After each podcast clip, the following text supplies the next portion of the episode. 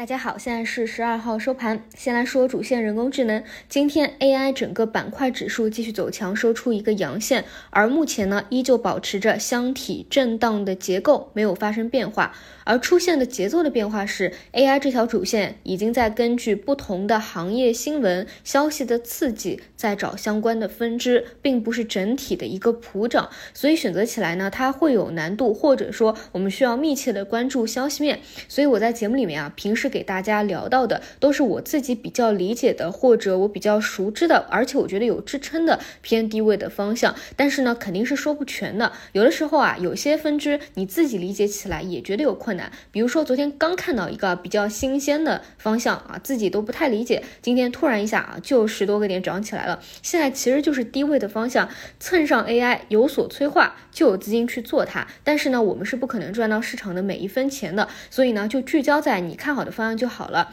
比如说昨天就是 AI 安全合规，包括 AI 加 IP 一些影视游戏类的，而今天呢是服务器的拉升。那服务器的拉升啊，其实你一定要参与到今天的这个涨幅的话，理论上来说，你昨天就应该出手了，因为昨天服务器涨价的传闻就在盘中已经在发酵了。这个呢是很考验节点以及你对于消息的认知程度的。那如果说没有看到消息，错过了，其实一点都不遗憾。还是那句话，不可能所有的钱都到我们赚到。那之前，比如讲的比较多的安全合规，如果说你在前期就已经是介入了，那昨天这个消息刺激的钱就能够赚得到。所以还是啊，就精简化吧。另外呢，就是今天是 AI 加 IP 这一条线的加速啊，上海电影持续走强，奥飞也是四连板，整个逻辑呢也是被市场充分的认知到了。其实啊，游戏这个方向也是 AI 加起来的第一天，第一天 AI 加游戏起来，我就开始看，开始说的。而且呢，本身游戏也有相关的一个确定性，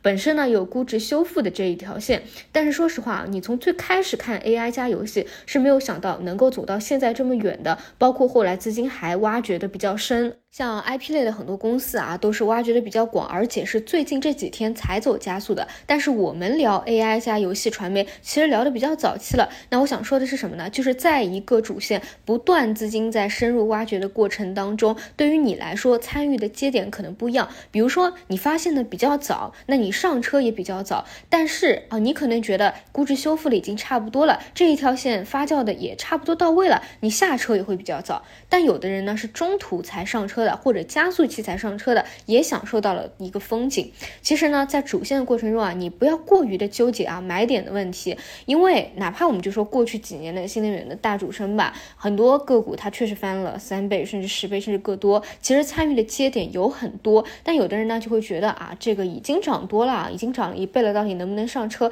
就错过了后面很多的一个风景。所以呢，关键还是要看现在一这个大主线有没有结束，二有没有好的机遇。上车啊，就千万也不要去追在加速，唯一不要做的呢，就是规避要在行业的下行期啊去接棒，这个就不太好了。所以目前来看，AI 这一块，首先啊，整体还是一个短期的箱体震荡，中期是没有走完的啊。那短期箱体震荡的格局，就是逢箱体的低位去低吸试错。如果说后续再打开一个向上的空间的话，那是看核心票。比如说我我之前讲了高位的方向，我看什么？我就看 CPU，CPU 是这一轮的核心。那短期来说，它并没有在开启上升趋势，还是在高位沿着十日线的上方进行高位的震荡盘整，那我就会盯着它，什么时候它开启新的一波，那我可以理解为 AI 再要往上打开一个空间了。但如果没有，就按照箱体。震荡的一个角度去看，低位在不断补涨，那我们就不断的根据消息面的刺激去找啊，哪些方向可能有催化，比如说之前的 AI 合规啊，那之后可能会有更多吧。然后今天晚上看下来的话，是主要是还是数据这个方向有催化啊，所以数据中心、数据资源类稀缺性的公司，